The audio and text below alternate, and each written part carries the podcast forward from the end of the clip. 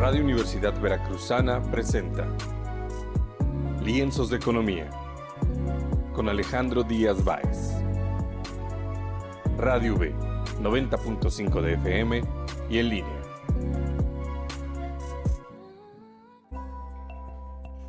¿Qué tal? Muy buen día a todos nuestros radioescuchas. Bienvenidos a un episodio más de Lienzos de Economía, el programa donde hablamos de temas económicos y financieros, pero con un lenguaje digerible para todo público.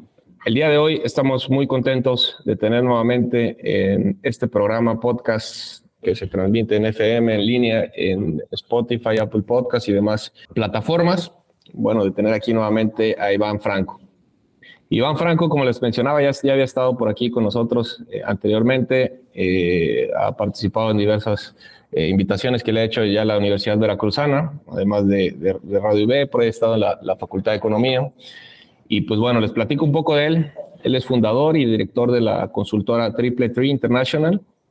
Es, un, economista y ha dedicado casi dos décadas en el análisis de investigación de los mercados y la economía. Y bueno, durante su estancia en Chicago fue distinguido como el mejor consultor del año por la empresa Euro Monitor International. Bueno, él es conferencista en diversos foros de negocios del continente y colaborador de opinión en publicaciones de México, América Latina y Estados Unidos. También escribe en Expansión y por ahí podemos ver eh, de repente sus columnas. Y bueno, es invitado muchas veces en, en, diversos medios. Y pues, bueno, ¿cómo estás, Iván? ¿Qué tal, Alex? Bienvenido. Buenos días, muchas gracias por la invitación. Hombre, qué bueno. Este, qué bueno que estás nuevamente aquí con nosotros, ahora para tocar el tema, un tema que, que ha estado sonando desde hace algo de tiempo, pero que es el tema de la inflación, pero quisiera eh, comenzar a, abordar el tema de hace un mes, el presidente, en una de sus mañaneras, eh, bueno, un poquito más de un mes, comentó que tenía un plan para tratar de combatir la inflación uniéndose con diversos países eh, cercanos en América Latina para tratar de, eh, todo, bueno, toda una serie de, políticas para poder tratar de con, contrarrestar la inflación y eh, generar apoyo entre, entre los diversos países. Este, no sé si nos pudieras platicar un poquito más del tema, de qué es lo que se trataba y tu punto de vista, mi querido Iván. Claro sí, Alejandro. Pues mira, eh, para empezar no hay grandes detalles, eh, fue más bien en lo que yo estoy enterado una, una idea, pero sin un, digamos, una ruta crítica, ¿no? De qué eh, productos, de qué mercancías iban a entrar dentro de este plan.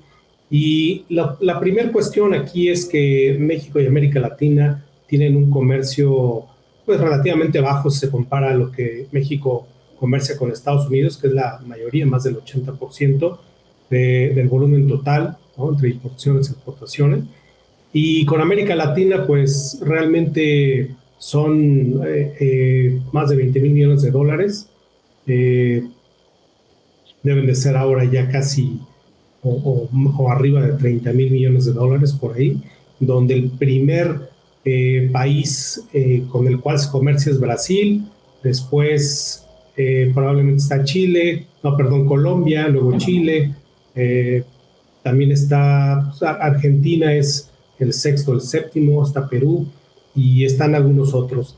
Pero realmente los, los, productos que se comercian son principalmente metal mecánico, vehículos, productos minerales no metálicos, textiles, confecciones, hierro y acero, algunos productos pecuarios, fertilizantes, eh, productos, digamos, más de insumo, no, no, tanto productos finales, sino insumos intermedios para la producción o para el uso de, de en, la, en la industria.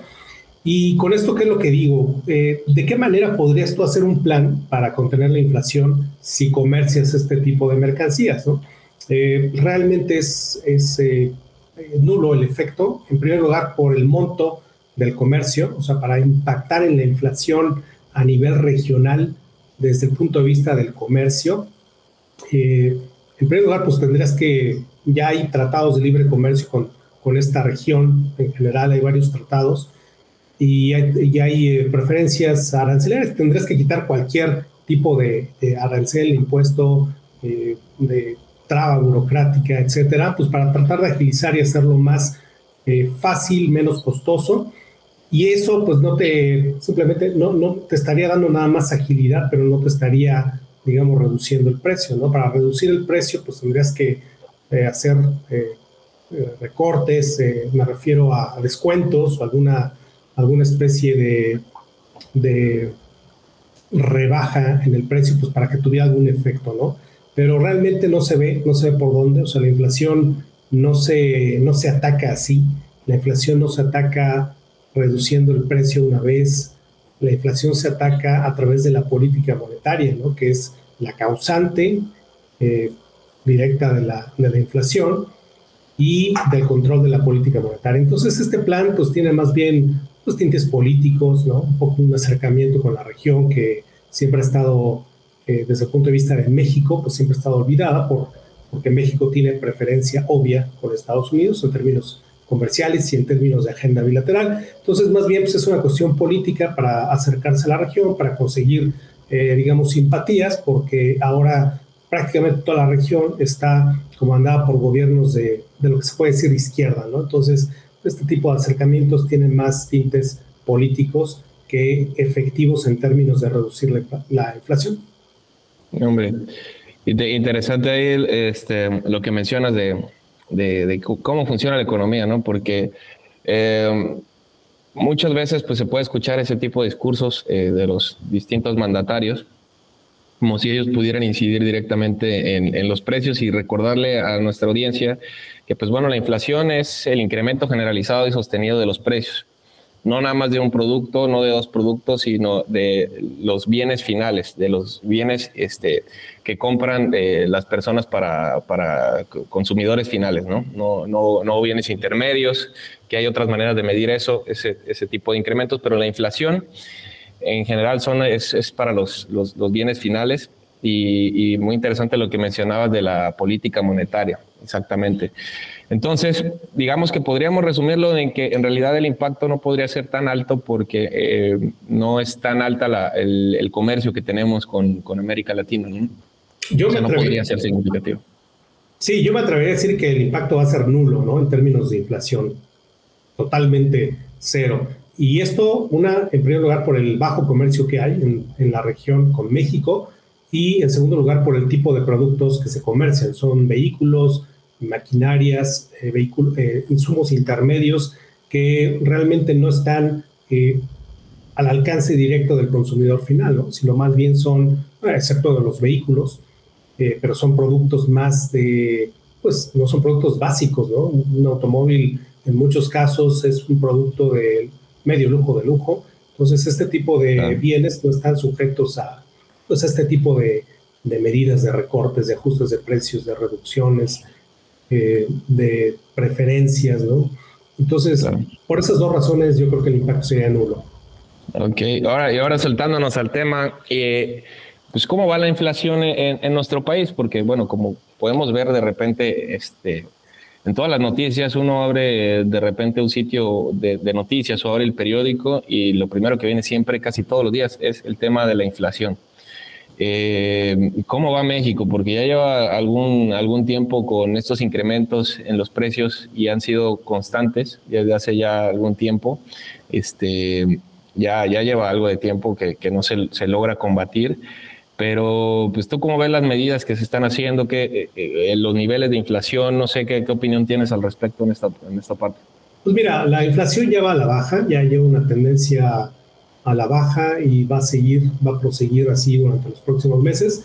Si bien la inflación subyacente todavía, la subyacente que es la que quita los elementos más volátiles, eh, ya está, está, digamos, todavía muy presionada, pero van a la baja, ¿no? Tanto la subyacente como la inflación general. Y esto se debe a las medidas de política monetaria, que básicamente es el aumento de la tasa de interés, la reducción, y más importante, la tasa de interés es un precio, es una señal, nada más. Esto es algo que confunde a todos en, el mundo, economistas, no economistas. La tasa de interés es un precio, una señal. Lo que incide en la reducción de la inflación es la contraparte de ese precio, que es la cantidad. ¿no? Aprendemos en las curvas de oferta y demanda que de un lado tenemos el precio y del otro la cantidad. Bueno, si tú subes el precio, tienes que bajar la cantidad. ¿La cantidad de qué? De dinero, de flujos disponibles en el sistema financiero. Cuando bajan esos flujos de una manera eh, tal, eh, em, entonces empieza a reducir la inflación en un lapso de, según mis propios modelos econométricos, entre 9 hasta 12 meses. Puede ser menos de 9 meses. El impacto, de hecho, se puede notar prácticamente a partir del cuarto mes. Y esto, fíjate que es, es bien curioso que te, lo mencione, porque todo el mundo habla, todo el mundo habla del argot eh, y te dice, bueno, es que la política monetaria hay que esperar, se rezaga, pero nadie sabe cuánto, porque nadie se ha puesto a hacer los modelos. En Banjico no sé si lo hagan, porque nunca han publicado ninguno en ninguna de sus minutas. Desde mi punto de vista no hacen nada de eso. El Banco Central de la República Dominicana hace unos modelazos econométricos en donde sacan todo este tipo de información, obviamente para su país, ¿no? Eh, entonces yo te lo digo con, con conocimiento de, de, causa, eso es más o menos el proceso que, tarda. Ahora bien, el, el, error que hizo Banco de México fue, eh, fue en términos del tiempo, tardó mucho tiempo en restringir o, o, o irse hacia una tendencia a la restricción de la política monetaria, pues es decir, subir la tasa de interés y bajar la cantidad de liquidez en el sistema. Y se tardó mucho por esperar a las, eh, o por seguir de cerca a la Fed, ¿no? A las decisiones de la Fed. ¿Para qué? Pues para no perder competitividad en términos del diferencial o spread de tasas que siempre favorece a México, pues para que no se devalúe el peso y para que no corran las inversiones foráneas, ¿no? Por eso es que México trata de mantener un spread positivo más o menos constante. Pero siguió la Fed y se equivocó. ¿Por qué se equivocó? Pues porque la inflación se nos fue eh, hacia arriba, eh, mucho más de lo esperado, más, de, más del doble del objetivo, por supuesto, casi el triple del objetivo, que es bastante. Entonces, a diferencia de bancos centrales como Brasil y Chile, ellos que no siguen a la Fed hicieron su, su aumento de tasas, su restricción monetaria mucho antes y por eso están alcanzando eh, de, crecimientos de la inflación eh, con, mayor oportunidad, ¿no? más, más eh, anteriores a lo que México lo está haciendo. Entonces, ¿por qué está, ¿cuál es el error aquí? El error es que la inflación, una vez que la dejas proseguir, que la dejas seguir su, camino, pues es más difícil bajarla. Si, tú la puedes, si la puedes bajar de primera mano y de golpe, es mucho mejor porque solamente la vas a tener unos meses y reanclas las expectativas de corto plazo con una política monetaria un poco más agresiva que lo que hizo Banco de México, que se fue muy, muy, muy lento con, con incrementos eh, muy, muy bajos de 25 puntos base la mayor parte del, del ciclo alcista. Y esto, bueno, trajo como consecuencia que la inflación siguiera, siguiera, siguiera, siguiera su curso y solamente ya hasta mucho tiempo después, y te hablo desde agosto de 2021, que empezó el proceso ascendente de la inflación, imagínate, lleva dos años, lleva 22, casi tres años, ¿no? Es un proceso muy, muy largo y no se había visto antes. Sí, la verdad es que es, es, un, es, un, tema complicado porque el tema de la inflación pues le afecta, afecta prácticamente a todos, pero a la gente eh, que está hasta abajo en el, la parte social y económica, pues es a la que más le afecta, ¿no? Porque digamos que una persona que tiene buena solvencia, pues a lo mejor y, ya no se va a poder comprar algunas otras cosas o bienes este, de más o menos lujo porque pues todas las cosas están subiendo y sus ingresos probablemente no, pero pues su alimentación, sus necesidades básicas las va a poder seguir este, cubriendo, ¿no? Pero una persona que a puras penas este, tiene para solventar sus necesidades básicas y de repente le empieza a subir el huevo, le empieza a subir la leche, le empieza a subir este, cualquier otro producto alimenticio y de forma constante, pues se vuelve un tema muy, muy complicado, ¿no? Entonces, es, un tema eh, eh, debatible. Muchas veces, este, ¿qué es lo que se tiene que hacer? Porque vemos que, por ejemplo, el Banco de México, dentro de su Junta de Gobierno, en estas diferentes este, reuniones que ha tenido, pues muchas veces no, llega a un acuerdo eh, totalmente de cuánto es lo que se debe de, de subir este, la, la, tasa de referencia, porque muchas veces, como bien mencionabas, pues este es un instrumento que se utiliza en política monetaria para tratar de restringir la cantidad de dinero que hay en circulación y pues eh, frenar un poco la demanda real y que se, y que se vayan nivelando los, los precios. Pero por ahí mencionabas algo también interesante, Iván, que era la, la parte de las, de las expectativas. De las expectativas. No sé si nos pudieras explicar un poquito más este, a qué se refiere esto de las expectativas y cómo, cómo, cómo van esto del anclaje de las expectativas. Eso es bien interesante. Mira, las expectativas de inflación es un término americano, es un término importado y, y aquí hay una gran confusión también entre expertos, economistas. Una cosa es el pronóstico de inflación y otra cosa es la expectativa de inflación. Actualmente el Banco de México pasó de una política de targeting, de inflation targeting 3%, a, eh, a una política más bien de ir por un pronóstico, ¿no? Ir a, ellos hacen un pronóstico y sobre ese pronóstico, y el pronóstico pues, es 5%, 4%, entonces es un retroceso en términos de, de, de su mandato y en términos de su instrumento que, que, utilizaban, que es el targeting, inflation targeting, que es objetivo de inflación, es un, es un retroceso porque ahora pues están yéndose más para arriba, ¿no? Precisamente porque no hay, Banco de México no hay, no ha podido, eh, desde, desde que está el, el, sistema de objetivos de inflación de 3%, en términos de meses, Banxico solamente ha atinado 14% de las veces al objetivo de 3% o menos. 14% de los meses desde el año en que se implementó. Es muy poco, ¿no? Es un, es un banco que no ha eh, cumplido con ese mandato y no, no ha funcionado su operación desde ese punto de vista. Eh, perdón, y la segunda pregunta era... ¿o? Sí, sí, sí, este, que pues sí, cómo funciona esto de las, de las, eh, ah. de anclar las expectativas de inflación. Entonces, las expectativas se trata, eh, primeramente, ¿quiénes pueden tener expectativas de inflación? Las familias no. Por ahí lo también dicen eh, algunos analistas, ¿no? Es que la, la, la, las familias tienen expectativas. La gente no sabe cuánto es una inflación de 6, 7, 8, 10%, ¿no? Eh, no sabe cómo se calcula ese promedio, no sabe si ese promedio es representativo, ¿no? Hay gente que vive inflaciones por su canasta de consumo de 20%, hay gente que vive inflaciones de 2%, depende mucho de las decisiones individuales, ¿no? Entonces, la expectativa de inflación desde el punto de vista de las familias es irrelevante. Hay otros agentes económicos que son los encuestados por tanto Banamex como Banco de México y cualquier otro cuerpo que se encargue de, entrevistar a expertos, supuestamente expertos pronosticadores de la inflación, cuál es su expectativa a mediano y a largo plazo, ¿no? Esas son las expectativas de inflación. Y también están las expectativas de inflación de los formadores de precios, que es lo más importante. ¿Quiénes son los formadores de precios? Walmart, las cadenas retail, eh, los que venden productos de consumo, todos los que venden servicios, esos son los formadores de precios, son los que ponen el precio final a los productos de consumo.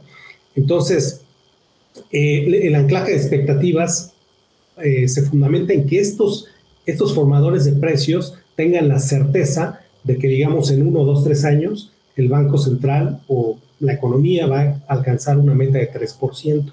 Si su expectativa es que va a alcanzar una meta de 7%, en sus presupuestos de año con año, ellos van a poner aumentos de precio promedio del 7%. A eso se refieren las expectativas. Si bajan las expectativas y si son creíbles para ellos, pues van a subir en su presupuesto de 2, 3 años, van a, implementar precios de 3% solamente. Entonces, ¿cómo andan las expectativas? Pues desancladas, ¿no? En el mediano plazo. Ahorita nadie cree que, vaya, que vaya a ser 3% en, en el siguiente año y el que sigue. Los Ahora están los, encuestados por Banjico y por eh, Banamex, que esos no cuentan porque son corredurías, casas de inversión, bancos, que en sus departamentos de economistas hacen el pronóstico de inflación, pero pues ellos no son formadores de precios. Realmente claro. lo que digan o lo que no digan, pues ellos no son Walmart, ellos no son eh, los que realmente están vendiendo en el mercado. Los que están poniendo los precios. Sí. Claro. Fíjate que lo dices este, muy claro y me parece interesante este, de esto de la importancia de, de, de aclarar expectativas, ¿no? Porque es, ahí es donde, donde toma vital importancia las decisiones que haga eh, el, el Banco Central, en este caso el Banco de México, de decir, eh, tranquilos, yo, yo voy a hacer todo lo que esté en, mis manos para que la inflación se controle. y que no la gente, bueno, los, los, los que, que, etiquetan los precios, los formadores de precios, eh, no se dispare, ¿no? Y diga, no, esta inflación va a seguir, ¿sabes qué? Hay que subirle porque yo necesito tener ganancias, porque al final eso es lo que sucede, cada quien ve por sus propios intereses en un sistema como vivimos y, vaya, nadie, quiere perder. Pero lo importante es que haya la confianza de que ya no van a seguir subiendo y subiendo y subiendo los precios en general, para que ellos tampoco colaboren con eso y, y, digan, bueno, mejor me espero, mantengo mis precios porque yo sé que posteriormente se va a controlar todo. Entonces, porque después termina siendo una bola de nieve, como vemos este, en varios este, países en el mundo, en el que ya lo toman como algo súper natural, la, subida de los precios, y lo hacen por, por default, por default, subir, subir, subir, y ya es complicadísimo cuando se, se, se, ya no se pueden anclar las expectativas de, inflación, están disparadas y, y vaya, es súper difícil este, luego frenarlas, independientemente de las, de las decisiones de política monetaria, porque además ya no hay una confianza en, eh, los bancos, en los bancos centrales. Eh, dices el das en el clavo porque ahí está la, digamos, la respuesta, ¿no?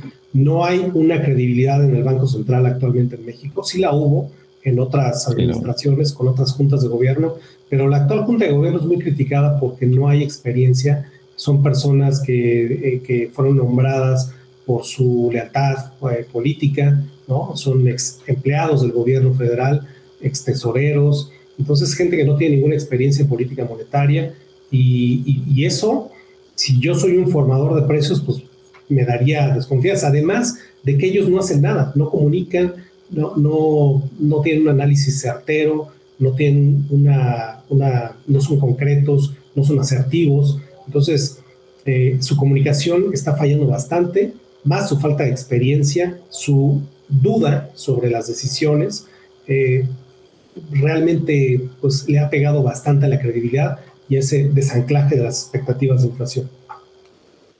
Sí, algo, algo, algo complicado. Y se ha escuchado mucho este, por parte de los expertos esto, esto de pues, que varios este, subgobernadores, pues a lo mejor y, no, no, no todos tienen la experiencia suficiente en ese ramo, ¿no? Y a, diferencia en pues administraciones pasadas o administraciones más bien del, banco eh, pasados con los diferentes gobernadores y subgobernadores que, que, han pasado, que incluso este, el Banco Central eh, mexicano pues ha tenido ya hasta, incluso anteriormente se había tenido varios premios de, haber hecho bien las cosas. Este, tan solo en el, en el tiempo que estuvo Agustín Carstens, por ejemplo, este, pues era muy elogiado en el mundo, tuvo este, inflaciones récords, ¿no? O sea, muy, muy, muy bajas.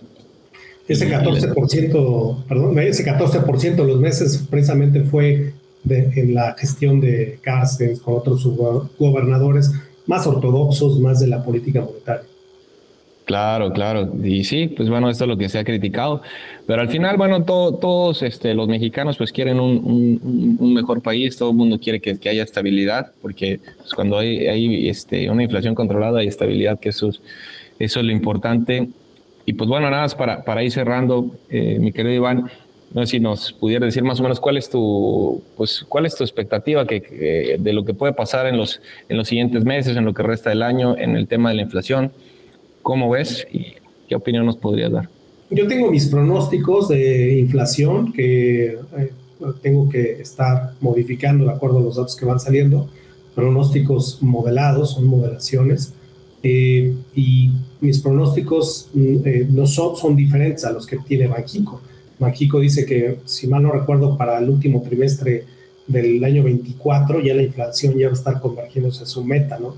Cosa que parece, se antoja muy difícil.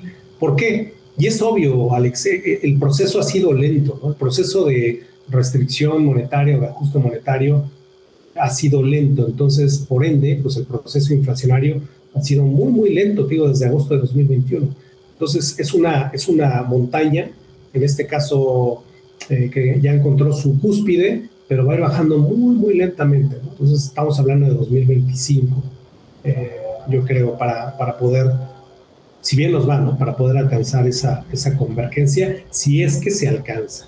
Porque en condiciones normales tampoco es que que el Banco Central haya alcanzado, y, reitero, ¿no? por ese 14% de efectividad, no es, no es tampoco una garantía de que se alcance la convergencia.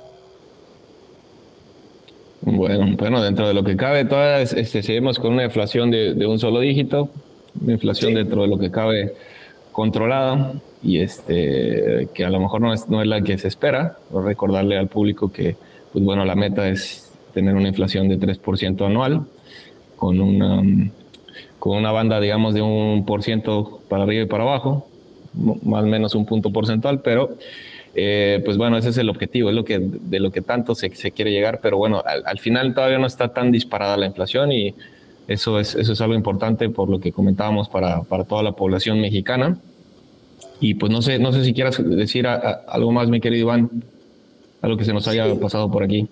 Pues mira, yo, yo, lo que veo es que en, el, en términos de política monetaria, eh, el, el, Banco Central trató de ser, de tomar una posición más de no afectar, no impactar a la economía a través de la, del incremento de la tasa de interés más súbito, eh, supuestamente privilegiando el, el, crecimiento, pero que realmente no hay, México es un país que trae crecimientos económicos a tasas muy bajas desde hace muchos, muchos, muchos años.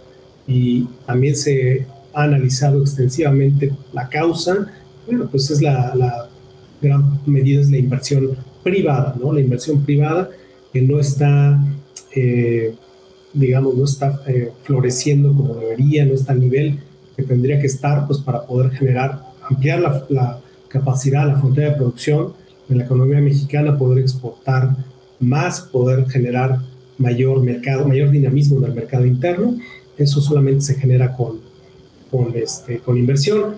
En cambio, los eh, gobiernos se han decantado por privilegiar el clientelismo político, ¿no? Hay una carrera muy importante desde el punto de vista político por mantener el poder y desde el sexenio pasado y este, pues el gasto público corriente ha sido el, el privilegio que han eh, mandado los gobiernos y esto pues no trae más que gasto eh, pues infructuoso, ¿no? Solamente hoy eh, para tener escasez el día de mañana, ¿no?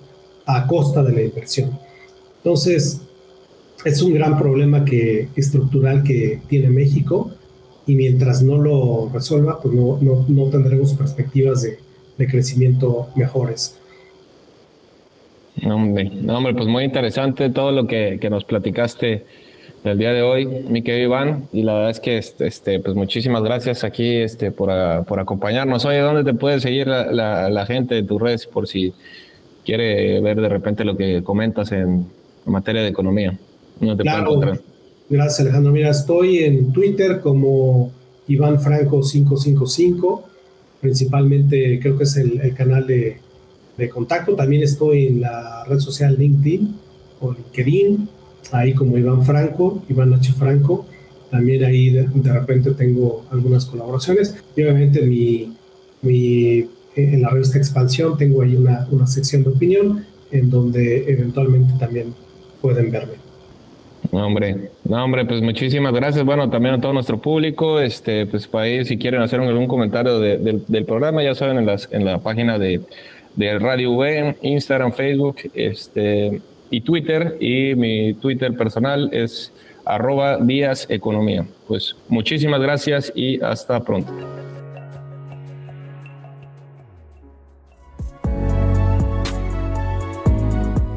Radio Universidad Veracruzana presentó Lienzos de Economía con Alejandro Díaz Báez. Radio B, 90.5 de FM.